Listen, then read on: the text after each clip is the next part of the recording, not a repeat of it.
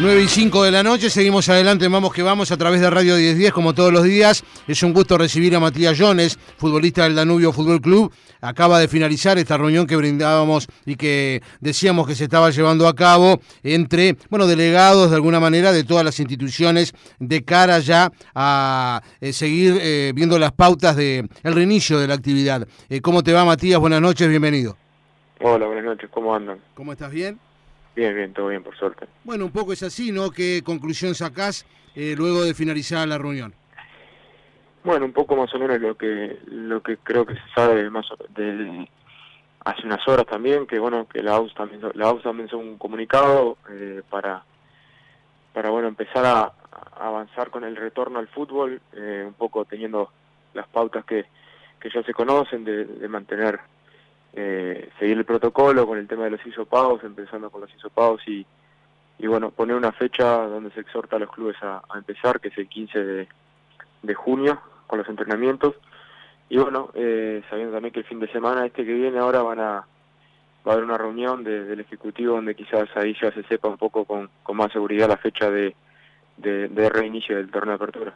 Eh, claro que de acuerdo a lo que hemos hablado, incluso en el arranque de nuestro programa hoy con eh, el doctor Tealdi, integrante del Consejo Ejecutivo Matías, bueno, por supuesto la, la fecha que, que, se viene manejando, que bueno, en caso de que todo siga normal y como tú decís, este, los entrenamientos a partir del lunes 15 de junio, eh, la posibilidad de poder arrancar el sábado primero de agosto, ¿no? Sí, sí, es, es un poco, también un poco la necesidad de, de, de que esto se, se encamine rápido, creo que que los jugadores también estamos un poco alineados en, en, la idea de que queremos que esto que esto arranque cuanto antes eh, queremos que, que la mejor manera de, de, obviamente respetando y siempre siendo responsables de, de, del rol que cumplimos en la sociedad pero pero también saber que, que bueno que hay una necesidad que que no es no te hablo ni siquiera de la necesidad económica te hablo un poco también de, de todo un poco necesidad física incluso sí, claro. psicológica de de volver a, bueno al ámbito normal eh, manteniendo un poco la, las precauciones del caso pero pero siempre pensando en el, en el, bien para el fútbol. Claro. A partir de ese lunes 15 los jugadores salen del seguro de paro bueno eso es un tema que, que se tocó un poco y que y que bueno que que, que también va a pasar por un tema más eh, administrativo y que, y que todavía eh, restan un par de reuniones entre entre la mutual y, y, los jugadores para para bueno para que los jugadores eh, estén más al tanto de todo. Y también como te digo se tocó ese tema y, y va a ser un tema a charlar en los próximos días. Obviamente que, que la idea es que, que desde el momento que vos te presentas en el club incluso en el momento que te toca hacer el hisopado vos estás ya eh, volviendo a, a, a tu entorno laboral. Claro, eh, que va a ser la próxima una... semana no Matías obviamente es una exigencia laboral en el momento de que vos tenés que hacerte el hisopado, o sea que administrativamente eh, el jugador debería volver a, a, debería salir del seguro de paro y, y, y, comenzar otra vez con la retomar las actividades normales, pero obviamente que, que es un tema que, que, que va a hablar y que nosotros también esta semana entrante vamos a tener algunas reuniones para con, con la mutual y, bueno, y la mutual tendrá que, hablar también con la AUF y todo ese tipo de, de situaciones. En el caso puntual de tu caso, por supuesto, Matías, ¿has hablado eh, en estas últimas horas o en estos últimos días con dirigentes de Danubio? No, nosotros la verdad que estamos un poco en el aire, hemos hablado sí con, eh, con, con, el cuerpo técnico, un poco porque tuvimos un Zoom con, con el cuerpo técnico y los compañeros para, sí. para, bueno, para estar un poco al tanto de cómo viene la mano.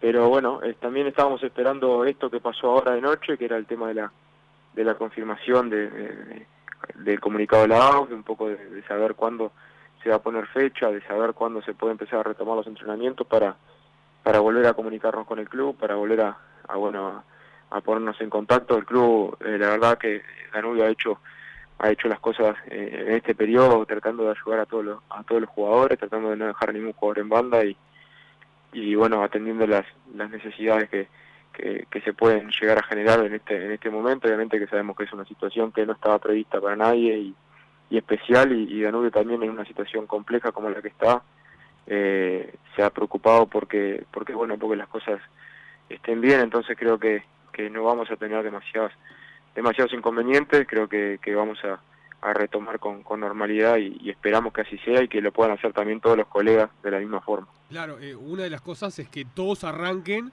eh, al mismo tiempo, ¿no? Que un equipo arranque Sin dar ventaja, antes ¿no? y otro después, sino que todos los clubes comienzan a la misma fecha. Sí, igual eh, en ese sentido creo que, que hay clubes que, que la verdad hay clubes que son burbujas en el fútbol uruguayo como como como se sabe y, y tampoco si los si el club hay clubes que ya tienen los hisopados hechos y, Sí. y con el protocolo aprobado eh, no hay ninguna no hay nada que les impida arrancar a entrenar y esa es la realidad Eh, y creo que nosotros como como colegas tampoco podemos hablar de, de ventaja deportiva creo que al contrario ellos nos están dando una mano a nosotros eh, si arrancan a entrenar lo antes posible porque es una manera también de, una de, bueno, de- claro, de dar un paso adelante, de, de- asumir un poco eh, ese, esa, tomar esa bandera de empezar a entrenar, creo que es algo que, que yo realmente no lo veo como una ventaja deportiva, al contrario, creo que, que se lo felicito a los clubes que, que de ese punto de vista eh, se han movido antes y, y también han, han querido dar ese, ese, ese paso para, para empezar cuanto antes, creo que quizás atendiendo un poco las necesidades de, de los jugadores.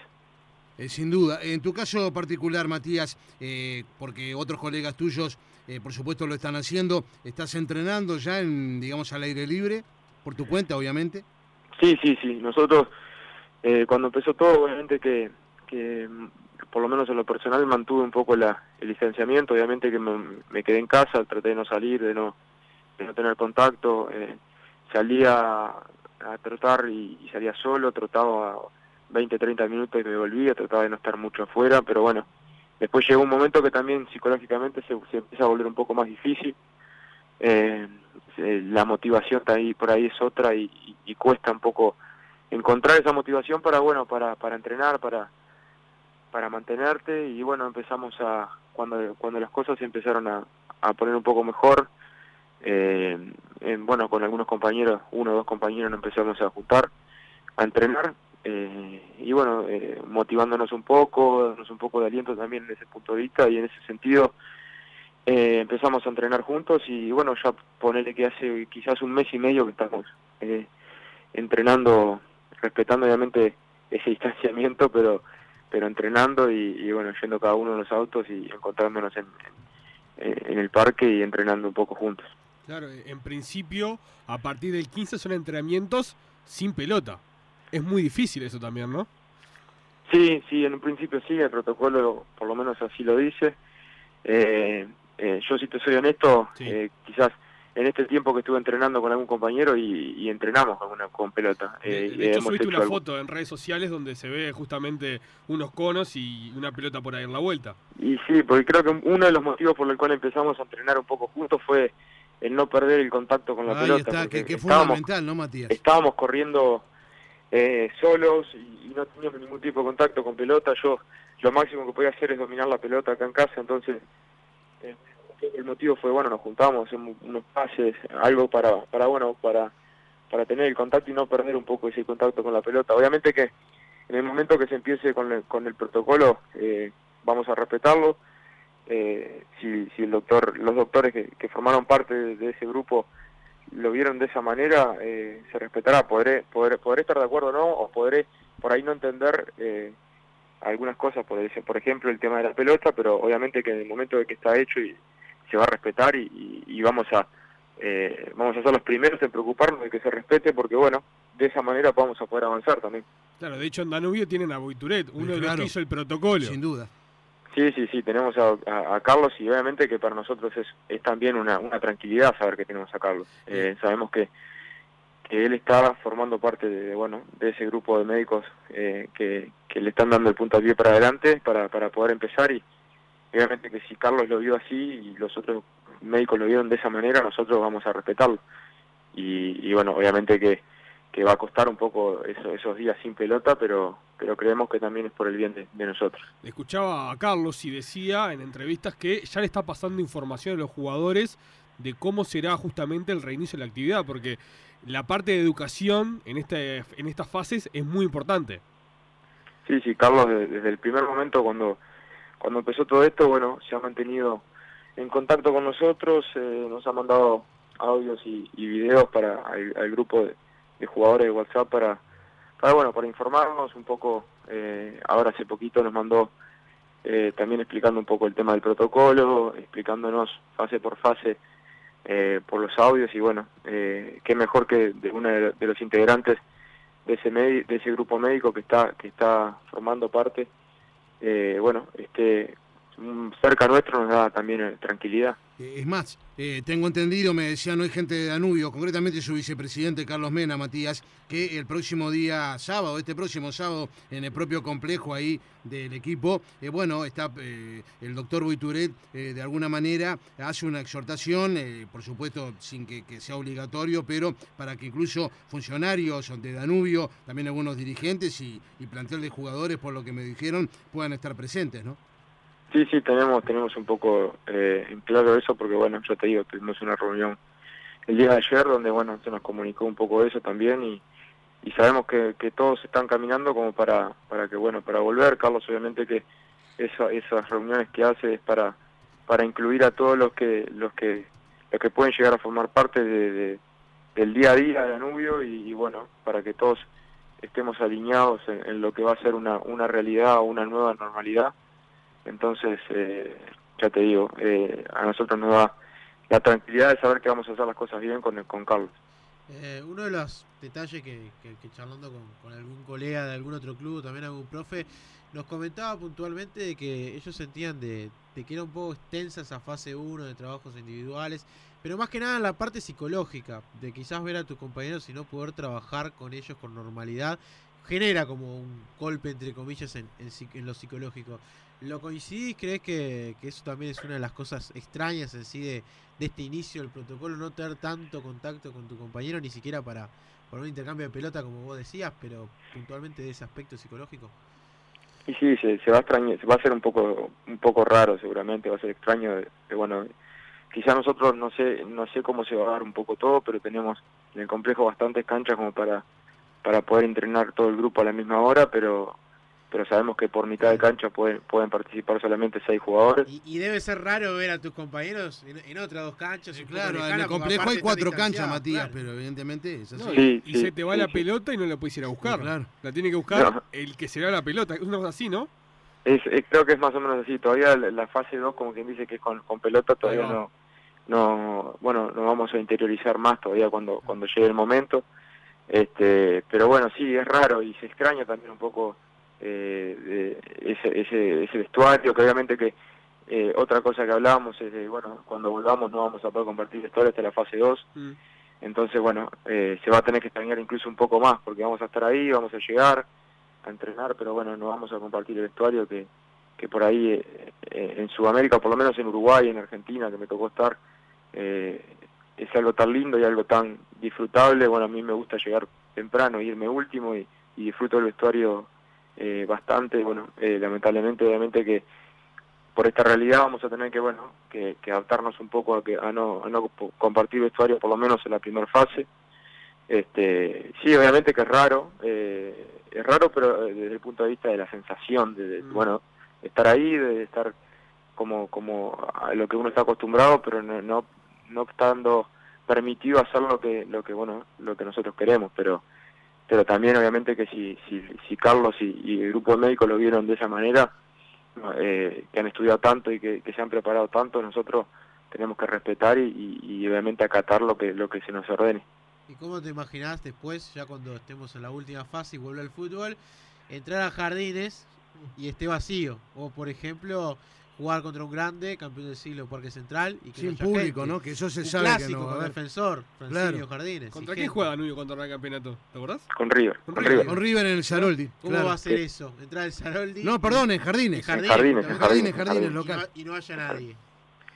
Y es complicado, sí, también. Eh, obviamente que, que, que, bueno, que sabemos que la realidad eh, va, va a ser así. Quizás lamentablemente no tenemos muy claro por cuánto tiempo y eso es un poco lo que lo que te genera esa incertidumbre de decir bueno eh, no sabes por cuánto tiempo no vas a, contar con gente en las canchas eh, que por lo menos por este año Matías da la sensación de que no no sí eh, por este año seguramente no pero la, la verdad es que el miedo mío es que se extienda hasta hasta incluso más tiempo de lo que de lo que realmente se cree. Entonces creo que también ese ese es un poco, no te voy a decir que, que, es la parte negativa de volver porque tenemos muchas ganas de volver, pero es obviamente que es lo, lo negativo y, de, de bueno, de, de, tener que volver a jugar sin, sin la gente, pero pero también creo que yo tengo familia que va siempre a, verme y, y, va a todos los partidos y, y, trata de ir a todas las canchas, entonces si, si es lo mejor para mi familia, eh, también es lo mejor para para todo el mundo que, que forma parte del fútbol también. Este, sabemos que es una situación que no que no Uruguay la tiene bastante controlada, pero no es una situación que, que, se haya terminado. Entonces, eh, creemos, o por lo menos creo lo personal, de que lo mejor para, para, para, para tener esa tranquilidad es que, bueno, de que por ahora sea así, de que sea una nueva normalidad, que, que ojalá que, que los partidos puedan llegar a todos los, a todos los hinchas, a todos los equipos, que se puedan transmitir lo más posible. La verdad que no sé cómo se va a manejar ese tema, pero, pero bueno, eh, lamentablemente eh, nosotros no vamos a poder disfrutar de nuestra hinchada. Claro, y aparte se da, de, obviamente los tiempos cambiaron y no es la misma realidad de marzo, pero ustedes ese partido con River ya lo iban a disputar a puertas cerradas por lo que eran las prevenciones que se iban a dar, después bueno, se terminó suspendiendo todo. Me imagino que, que de esa fecha hasta ahora, todo lo que pasó, todos esos cambios, pero de lo único que justamente se mantiene es eso, ¿no? El, el sin público. Sí, sí, sí, sí. Y, y bueno, ojalá que, que, que, bueno, como te decía anteriormente, de que, de que se le busque la manera para que todos tengan acceso. Sabemos que la realidad del fútbol uruguayo es que la mayoría de las veces eh, no todos los no todos los equipos tienen la suerte de ser televisados en, un fin de semana. Claro. Entonces, eh, mucha gente se pierde por ahí a ver el partido de su equipo.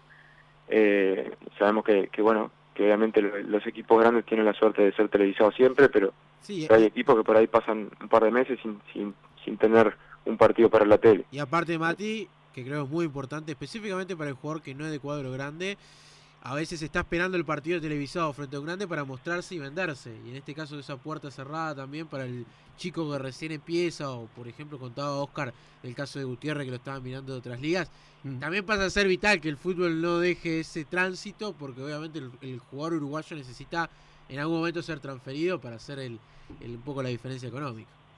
Y sí, sí, tal cual, tal cual. Y ya, ya de por sí para eh, con la, anteriormente era, era difícil conseguir una imagen eh, eh, de un jugador o conseguir un partido entero de un jugador en Uruguay para, para bueno, para poder promocionarlo, para poder mostrarlo. Este, obviamente que, que ojalá que, que bueno, con esta realidad que, que tiene lo negativo de que la gente no puede ir a las canchas, que se busque eh, sacarle un rédito para que, bueno, para que se pueda se pueda extender un poco más eh, la parte la parte televisiva para que pueda llegar a más gente. Claro, este, en Holanda, donde supiste jugar, la liga decidió este, cancelarla. ¿Te imaginabas una cosa así que, que pudiera pasar, por ejemplo, en Holanda? No, la verdad que no. Eh, obviamente que ellos estaban en una etapa diferente a la que está en Uruguay. Uh -huh. Ayer era la finalización del torneo. Sí. Y quedaban un par de fechas todavía por jugar. Incluso el equipo que yo estuve el año pasado, que estaba en la B, Cambur, eh, bueno, ellos el año, desde el año pasado hasta este año habían hecho un torneo perfecto prácticamente desde, la, desde el principio a fin salieron iban primeros y le, estaban a 11 puntos del tercero. Y no pudieron o sea que ellos, ellos clasificaban directo, claro. eh, ascendían directo, quiero decir. Eh, y obviamente al cancelarse eh, no, les, no les permitieron ascender, como tampoco hubo descenso. Sí, claro. Entonces, bueno, fue un tema que, que fue bastante discutido, incluso fueron a eh, fueron contra la, la contra la Asociación de Fútbol, contra la Federación, le hicieron un juicio donde intentaron que se revoque la, la decisión. Pero bueno, eh, se mantuvo la decisión, el club no, no, no, va a poder ascender este año y, y, la verdad que si te lo pones a pensar y pasa en, un, en, un, pasa en Uruguay, eh, creo que, que sería un problema enorme. Eh, bueno, un equipo que estuvo todo el año primero, eh, que, que no, no perdió nunca la primera posición y que estaba a 11 puntos del, del tercero, eh, que no le permitan ascender y que bueno, que el año que viene va a tener que arrancar el torneo en la misma posición que claro, todos. Claro. Este, y que, que, también tenés la realidad de que quizás no tengas el, la mismo, el mismo momento de los jugadores, quizás no tengas el mismo la misma buena racha que tuviste y bueno, y no te dé para ascender algo que por ahí venías venías planificando hace muchos años. ¿Y a qué le atribuís que pase esas cosas? ¿A la cultura de, los holandeses? este Porque, como decías tú, pensarlo en Uruguay, en nuestra realidad, en nuestra chiquita, es difícil. Y yo creo que acá acá sería sería imposible una cosa así. Creo que habrían demasiados tires y aflojes, demasiados intereses de por medio que, que lo harían prácticamente imposible. Allá creo que que bueno, que la federación es una es bastante más autónoma que, que lo que se puede decir que es la AUF, porque bueno, obviamente que la AUF acá tiene más tiene gente que también pertenece a los clubes además de los neutrales y que bueno, y que acá hay dos clubes grandes que, que también tienen muchísima fuerza. Entonces, allá creo que la, la, la, federación es muchísimo más autónoma y prácticamente los clubes no tienen incidencia sobre la federación. Entonces, una decisión que tome la federación eh, prácticamente es irrevocable por más que presionen. Entonces, eh, creo que la decisión que se tomó quizás fue eh, un poco por, por, porque bueno, porque la situación del país obviamente que era distinta a la que a la que estamos, a la que por suerte vivimos en Uruguay, allá era un poco más grave, pero bueno, se tomó esa decisión por, por un tema también de, de, de que no había necesidad, no había necesidad de arriesgar eh, los jugadores a, terminar el torneo. Ellos lo veían como un riesgo para la salud de los jugadores que se terminara el torneo y, tampoco hay, hay, una necesidad económica de, decir no, lo tenemos que terminar sí o sí porque porque si no los ingresos no, no van a llegar a los clubes o esto y lo otro. Allá la, eh, la parte económica creo que se maneja, eh, los clubes tienen otro otro ingreso y otra otra manera de administrarse también que, que les permite por ahí que quizás eh, Cambur no va a ascender pero no va a tener problemas económicos. Claro. Acá difícilmente suceda eso. Te tocó jugar en el equipo de, de Luis Suárez, ¿no? En el Groninger. Sí, sí, sí, fue, estuve tres años en Groningen. Antes de Suárez, ¿verdad? No, después, de Suárez, mejor dicho. Cuando, yo, cuando yo llegué a Groningen, Luis estaba pasando de, Ajax, a, Liverpool. ¿Y ya se veía que iba a ser lo, que eso o todavía seguía siendo ese delantero de Nacional? No, no, Luis cuando eh, en Groningen creo que fue la época por ahí que, que, se dudó un poco del potencial de él porque bueno, no había podido explotar del todo, pero pero después que cuando estuvo en Ajax, ya ahí en la liga holandesa había hecho más de de 100, de 100 goles en 150 partidos, creo que fue, 140 y pico de partidos. Había hecho creo que 111 goles, o sea que ya era, en Holanda ya, ya, ya, ya se había formado como, como jugador y ya se hablaba bien de él. Obviamente que no sé, personalmente quizás no se esperaba que, que, pudiera seguir creciendo de la manera que creció y, y bueno, ser el delantero que, que es hoy en día. Eh, obviamente que lo ves crecer y no sabes el techo que puede llegar a tener hasta que hasta que realmente lo ves eh, jugando en el Barcelona al nivel que está jugando. Entonces, este, obviamente que primero la gente de Groningen tenía un poquito de resentimiento con él por, por haber seguido al Ajax, este, después de estar poco tiempo en Groningen, pero pero bueno, después que, empezó a triunfar en Inglaterra, después que pasó a Barcelona, la gente de Groningen lo ve como, como, como una figura, un ídolo del club. Gracias por atendernos, Matías, esta noche y seguiremos en contacto y bueno, que pronto ya eh, vuelva todo a la normalidad. Bueno, muchísimas gracias. Que tengan buenas noches. Que pase muy bien. 就这。